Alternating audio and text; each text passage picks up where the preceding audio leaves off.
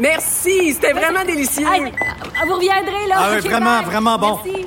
Faites attention Ah oui. OK, salut, à la prochaine. Votre auto, c'est un espace où vous pouvez être vous-même. Hey, c'était pas mangeable comme repas. Elle mérite d'être bien protégée et vous méritez d'être bien accompagné. Trouvez la protection la mieux adaptée à votre auto avec Desjardins Assurance et obtenez une soumission en quelques clics sur desjardins.com.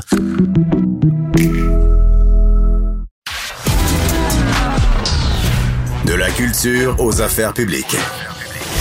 Vous écoutez Sophie Durocher. Cube Radio. Le film Menteur, ce film d'Émile Gaudreau mettant en vedette Louis-José Houd et Antoine Bertrand, était un des films les plus populaires, un des films québécois les plus populaires des dernières euh, années. Ben, il va être adapté en France. Puis Dieu sait qu'ils connaissent ça, eux, les menteurs. en France, on va en parler avec le réalisateur et scénariste Émile Gaudreau. Bonjour, Émile. Bonjour, ça va bien? Ben, moi, ça va très bien. Et toi? Commençons donc par parler toi? Comment vas-tu, Émile? Ben, ça va bien, ça va bien. je, suis, je suis en écriture depuis euh, septembre 2019, donc euh, je suis là-dedans dans mes nouveaux scénarios. Dans tes nouveaux scénarios, est-ce qu'on sait de quoi ça parle? Est-ce que tu peux nous donner une idée? Est-ce que tu n'en Ben, parles écoute, pas? Ben, c'est vrai que c'est délicat parce qu'on est, on est toujours en train de les, développer. On ne sait pas lequel qui va être le plus, le plus près là, pour tourner le prochain. Mais en ce moment, je travaille sur un film qui s'appelle Sans mots et qui raconte l'histoire de quatre verbomoteurs qui perdent l'usage des mots, autant la Non. parole que l'écrit, et qui doivent... euh, donc, c'est un film à 75% euh, sans parole, muet, donc c'est une aventure d'écriture. C'est assez passionnant, mais c'est aussi terrifiant, parce que c'est c'est pas c'est comme une histoire qui a jamais été racontée, puis d'une façon qui est étrange, c'est-à-dire j'ai pas les dialogues, là. Oui. donc, mais c'est c'est assez, c'est assez intéressant. euh, donc, Donc, c'est un comique de situation.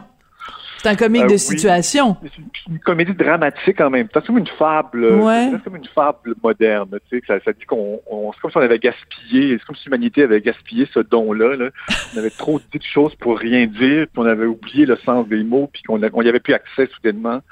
Donc, on suit quatre personnages, puis il y en a de plus en plus qui vivent, qui vivent ce drame-là. Donc, C'est euh, très drôle. un peu ça, cette histoire. Ben, c'est intéressant. Oui, mais c'est un potentiel comique et un potentiel dramatique, les deux, euh, Oui, en effet, ça, en même temps. Puis tu connais sûrement cette phrase euh, dite par un grand sage, euh, sûrement asiatique, parce que tous les grands sages sont toujours asiatiques. Il dit, il y a une raison pour laquelle on a deux oreilles et une seule bouche, c'est qu'il faut qu'on passe plus de temps à écouter qu'à parler. Euh, C'est très bon.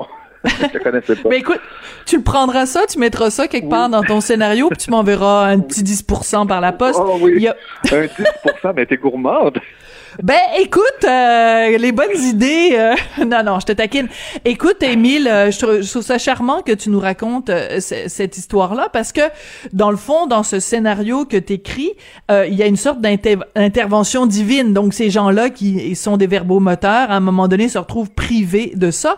Et cette, Ouais. ce côté Deus ex machina, c'est un petit peu ça aussi qui arrive dans euh, Ouais. dans dans ton film Menteur. Donc, euh, Exactement. Ouais. c'est c'est un peu le même euh, le même Ben, arc peu euh, le- dramatique là. De certaine façon, ouais, c'est un peu de réaction à, à menteur où il y avait beaucoup, beaucoup de mots, beaucoup, beaucoup de dialogues quand même. Puis c'est un peu une réaction à ça où j'ai- il me semble j'ai envie de silence.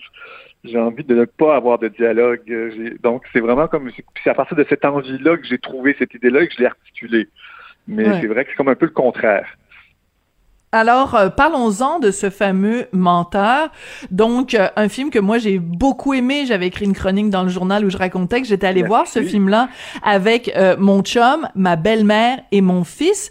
Et c'est le genre de film que tu peux aller voir en effet transgénération. Puis chacun veut rire à des Mhm. moments différents de ce film-là.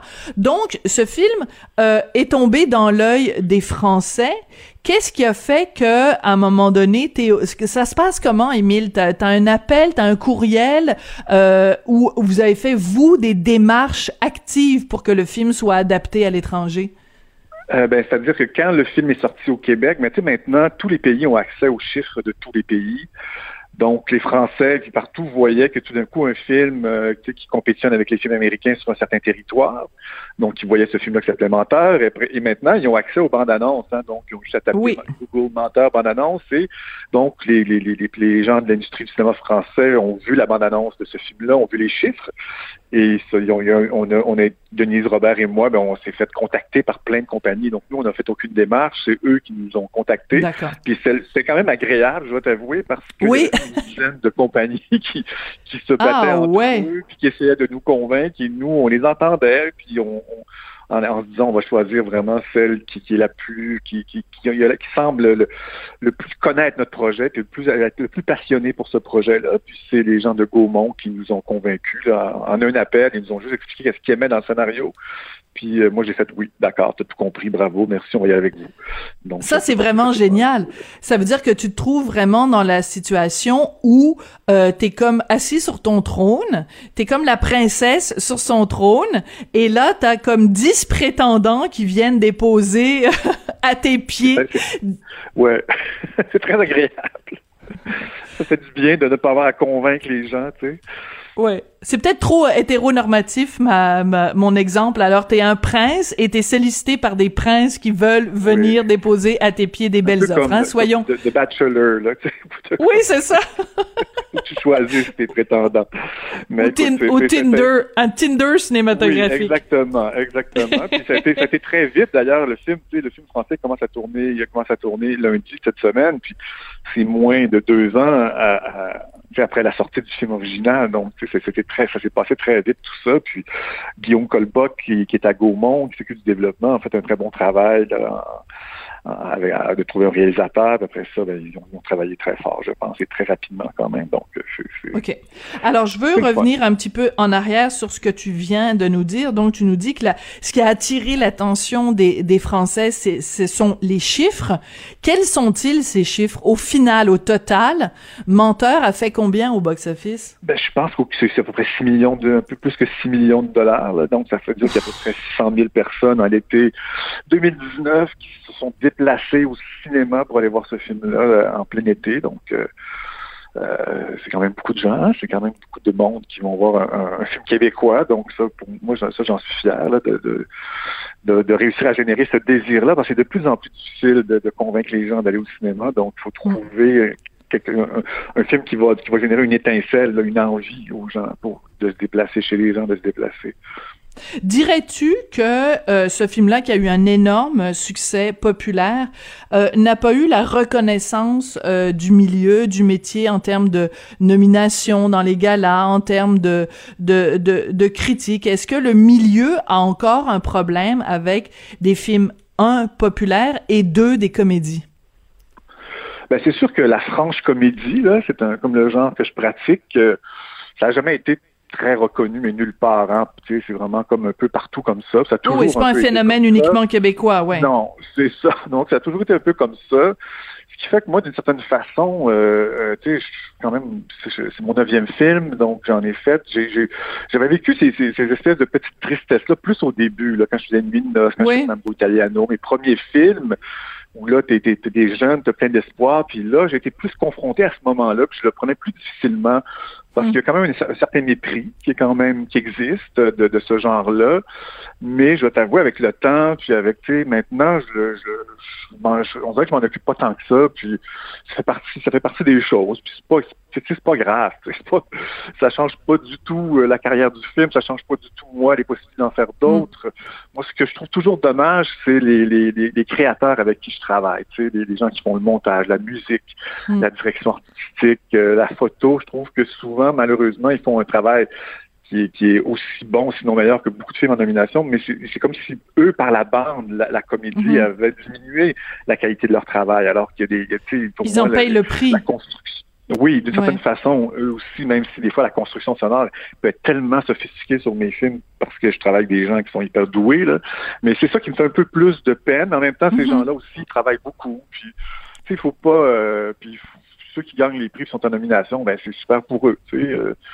Donc, faut être, faut, faut un peu se détacher de tout ça. Puis ça, ça Mais c'est-à-dire que c'est quelque chose aussi qui vient avec les années, comme tu le disais, quand t'as fait Mambo, ça. euh, quand t'as fait Mambo Italiano, quand t'étais au début de ta carrière, peut-être que en effet, t'es, t'es, euh, ta volonté ou ton désir d'être reconnu entre guillemets par un certain milieu était peut-être plus ardent.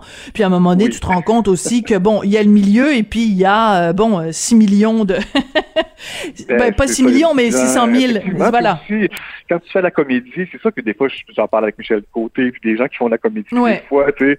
Euh, puis moi, je leur dis toujours, écoute, la comédie est tellement bonne pour nous, est tellement bonne, tu sais, Michel, la comédie était bonne pour toi, là, dans ta vie. Ben oui. Euh, elle t'a- elle t'a- rendu où tu es, puis elle fait en sorte que les gens t'aiment, puis elle fait en sorte que tu es, indépendant de façon financière. tu sais. Donc, il y a des avantages aussi à faire des films populaires. Tu sais, c'est pas juste. Moi, je focus pas sur le sur un peu le mépris ou le, ou le désintérêt Ouais. de la part des gens. Mhm. Tu sais, je focus, tu sais, je me, je me trouve privilégié quand même. Mes films sont financés. Tu sais, tous mes films, Ouais. tous les films que j'ai voulu faire, ils ont tous été financés l'année que je voulais les faire. Tu comprends? Oui, oui, c'est ça. T'as jamais Ça, eu de refus ni de la. Sodec, ni de téléfilm et tout ça. mettons que j'avais un autre, j'avais un premier refus, après ça j'avais un oui, mais ça n'empêchait pas que je tournais au moment où je D'accord. tourner. Tu comprends? Donc je me trouve, je me, je me, je, je pense, il y a des gens qui attendent trois ans pour faire un film, ça m'est jamais arrivé. Donc la comédie et, et les distributeurs veulent ça aussi, ils sont, ils sont, ils sont friands de ça. Donc il y a beaucoup Ah. d'avantages aussi, si on veut. là. Vincent Goudzo t'aime beaucoup. Ben, c'est sûr pas. J'ai eu, j'ai d'ailleurs eu, euh, pour l'ensemble de mon œuvre, un prix de l'Association des propriétaires de salles du Québec. Parce que justement, Ah oui, eux, hein? quand je sors un film un été, ça fait une différence pour eux. Ça fait Hmm. une vraie différence dans leur année, là. ce film-là, il s'ajoute, tu sais, puis. Donc, euh, oui, ça fait qu'il y a des avantages, il y a des, il y a des petits inconvénients, des petits irritants, mais il faut, faut passer outre vite puis se concentrer sur, sur ce qui nous passionne. Puis c'est un, je trouve quand même que c'est un privilège de faire un métier comme Mm. ça qui me passionne. À tous les matins, je me lève puis j'ai hâte tu sais, de, de replonger dans des histoires que j'invente. Donc c'est vraiment, euh, puis je suis quand même bien payé pour faire ça. tu sais. Donc euh, c'est, c'est, c'est, c'est, c'est positif. Bon, ben écoute, je suis très contente. Tu, tu pourras dire donc, euh, comme le dit la bonne vieille expression anglaise, laughing all the way to the bank. Il y en a peut-être qui, qui, qui méprisent ce genre-là, mais toi, pendant ce temps-là, tu, tu continues ta carrière. Donc, parlons de cette version française. Euh, à quel point l'ont-ils euh, adapté parce que bon toi t'es quelqu'un qui connaît profondément la société québécoise euh, le, le personnage de Louis José Houd euh, avec euh, son frère dont tu dis que c'est son frère jumeau là euh, Antoine Bertrand. Bref mais il y a plein de références très québéco-québécoises. Euh, est-ce que tu as eu un droit de regard sur l'adaptation française? Mais moi, dès le départ, même avant, quand on discutait déjà avec les gens de Gaumont, avant qu'ils choisissent un, un, un réalisateur, avant qu'on même qu'on conclue cette entente-là avec eux, j'ai tout, j'ai tout de suite dit que je leur donnais carte blanche, que ça m'intéressait pas d'être impliqué du tout dans le processus, parce que je viens tout juste de faire ce film-là. J'ai aucun recul. Donc, Hmm. je suis vraiment pas la bonne personne, tu sais, pour euh, leur donner des conseils. Puis, et, et aussi, je suis conscient que pour que le- le- la version française de cette histoire-là soit réussie, il faut que le réalisateur se l'approprie entièrement, puis il trouve dans cette histoire qu'est-ce qui résonne chez lui. C'est quoi, qu'est-ce qui résonne chez lui et comment cette histoire-là peut être un peu transformée pour qu'il la sente profondément, parce que sinon, il pourrait faire de, de la peinture à numéro, ça pourrait être quelque chose d'un peu mécanique, tout ça, alors qu'il faut que ça sera pas soit- bon pour que ça marche, une histoire d'un film, il faut que ça soit tellement que chaque seconde soit sentie par le réalisateur ou la réalisatrice. Ouais. Donc pour moi, c'est ils m'ont envoyé le scénario, puis je leur ai dit regardez, je le lirai pas parce que c'est inutile. Ah! tu l'as même pas lu. Je donc tu vas le voir quand le, film sera fini puis tu ça. riras ou tu riras pas Euh, est-ce que est-ce que par fais, je contre confiance, ce gars-là, Ouais. il a fait les tuches, il a fait, tu sais, c'est un gars qui a fait de la oui. toute sa vie. C'est un acteur. Les tuches, c'est super drôle. Donc, Ouais. oui, c'est ça. Donc, c'est vrai. Les, je trouve que les, le casting était vraiment parfait dans les tuches. Les gens jouaient vrai. Donc, moi, je, quand il me dit que c'était lui, j'ai dit, ben, écoute, bravo, puis allez-y. Puis c'est important qu'il fasse son, sa version de menteur. Donc, Ouais. euh, puis moi, je- même si j'ai le scénario, là, je veux juste voir qu'est-ce qu'ils ont changé. Je verrai pas leur scénario, tu comprends? Donc, Mhm. c'est pas un bon, c'est pas un bon, un bon regard que je vais porter, là, sur ça. Je vais comme être pris dans des espèces de considérations. là, ah, mais ça, puis ils n'ont pas pris ça, tu sais. C'est c'est pas utile. C'est vraiment pas utile. Ouais. Euh, Est-ce que on peut présumer par contre que le personnage de euh, Louis José Hood va commencer toutes ses phrases en disant du coup? je, je sais pas. Je, je, je penserais pas. Comme nous, on dirait, il disait pas sa queue dans le film constamment, donc euh, je suis pas sûr qu'il va dire du coup, parce que nous, on dit queue, c'est notre du coup Ouais. à nous. Alors, euh, je sais, je penserais pas, mais il va sûrement avoir quelques du coup dans le film, ça c'est certain. Alors euh, qui va jouer le rôle de Louis José Hood Écoute, c'est une, là, c'est une bonne idée. Moi, j'ai aucune mémoire, Sophie. Il faut que tu saches ça. Je- Oh. Je, souffre d'orthodyslexie. Donc, j'ai Ah, aucune oui? mémoire. Donc, euh, j'ai lu la, la, tous la- les, acteurs. Je suis allé voir sur le, sur le web qui étaient ces acteurs-là, puis je trouvais que c'était un super casting, mais je n'ai pas de mémoire, donc je me rappelle pas de ces noms-là. Donc je peux pas t'aider en ce moment, je suis un peu embarrassé parce que j'aurais dû ouvrir mon ordinateur et puis avoir le casting sous mes yeux, mais c'est un jeune acteur. Alors, il y a Euh, Tarek. Boudali, il y a Tarek ça. Boudali, Artus, Pauline Clément, Karim Belkadra, Claire Nadeau, Florence, Florence Muller, Louise Coldefi et Bertrand Huskla. Je connais, de, de tous ces noms-là, je connais que, J'ai oublié ces Oui. noms-là. là. je connais que Huskla, mais il est super drôle. D'ailleurs, il y a eu un texte sur lui récemment dans un magazine français, puis c'était Huskla de rire. Je trouvais que c'était un bon jeu de mots, mais sinon les autres, je les connais pas. Donc, euh, on, fait Ben, écoute, confiance. L'acteur principal joue dans une dans un- une, une- une troupe qui font des, des longs métrages, dont un film qui s'appelle Babysitting, qui a fait plus de 5 millions d'entrées en Wow. France. Donc cette cette, cette troupe-là, elle est très connue. C'est comme je te dirais, ceux là sont dans les deux, trois gangs qui font des gros succès au box-office en France. Et lui, l'acteur qui joue le rôle principal, a déjà réalisé un film, a écrit une série télé Ouais. dans laquelle il joue le rôle principal. Donc, c'est vraiment pas des inconnus, mais nous, on les connaît pas, euh, on les connaît pas ici. là. Mais quand j'ai regardé, je regardais de qui Oui. ils étaient, On- je trouvais qu'il y avait des bonnes correspondances avec les personnages qu'on avait inventés. Éric Bon, Victor, alors- William et Sébastien Ravary et moi. Oui, c'est ça qui avait euh, coécrit euh, donc euh, le scénario d'après une idée originale de toi, Émile. Merci beaucoup. Et puis bon, ben écoute, du coup, on a vraiment hâte de voir le film quand il va sortir. Fait que on se souhaite une bonne journée, Sophie. Très bon, très bon. T'as le sens des répliques. Merci beaucoup, Émile Gaudreau. C'était un plaisir de te parler. bye bye. et scénariste. Donc, euh, son film euh, Menteur, qui avait été un immense succès à l'été 2019, eh ben, il va être euh, adapté en France. Le premier tour de, de Manivelle, hein, c'est comme ça qu'on dit, la première journée de tournage, c'était euh, lundi, donc euh, avant-hier. Vraiment une super belle nouvelle pour le cinéma québécois et pour les comédies en particulier. Alors c'est comme ça que l'émission euh, prend fin. Merci beaucoup d'avoir euh, été là, comme tous les jours euh, de la semaine. Je remercie Jean-François Roy à la mise en onde, William Boivin à la recherche, et surtout, je vous dis passez une excellente soirée, puis on se retrouve demain.